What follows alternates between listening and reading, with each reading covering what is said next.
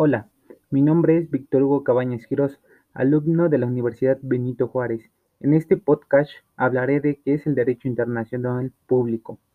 El derecho internacional público se encarga de estudiar y establecer normas para regular la acción de estados y organismos internacionales con el propósito de favorecer la cooperación y la negociación, como garantías la paz. Se distingue del derecho internacional privado porque este solo media las relaciones de empresas y asociaciones privadas al nivel internacional, con propósitos particulares.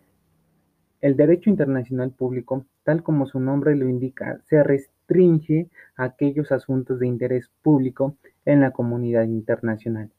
Entre sus responsabilidades está normar y regular, por ejemplo, el control, el control territorial de los estados, tierra, mar y espacio aéreo, el ordenamiento de los individuos, el marco de dicho territorio, extranjería, nacionalidad y asilo. Otro punto es el resguardo de las normas de cooperación internacional, como derechos humanos y cuidado medioambiental.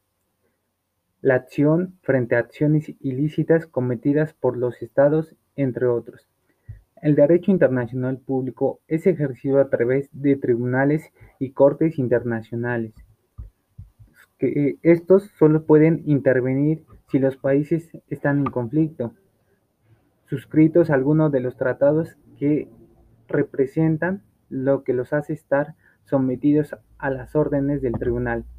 Un ejemplo muy, muy claro de organismos del derecho internacional público podemos mencionar que es la ONU, la Corte Penal Internacional, el Tribunal Europeo de Derechos Humanos, la Corte Interamericana de los Derechos Humanos. Así podemos definir qué es el derecho internacional público. Gracias.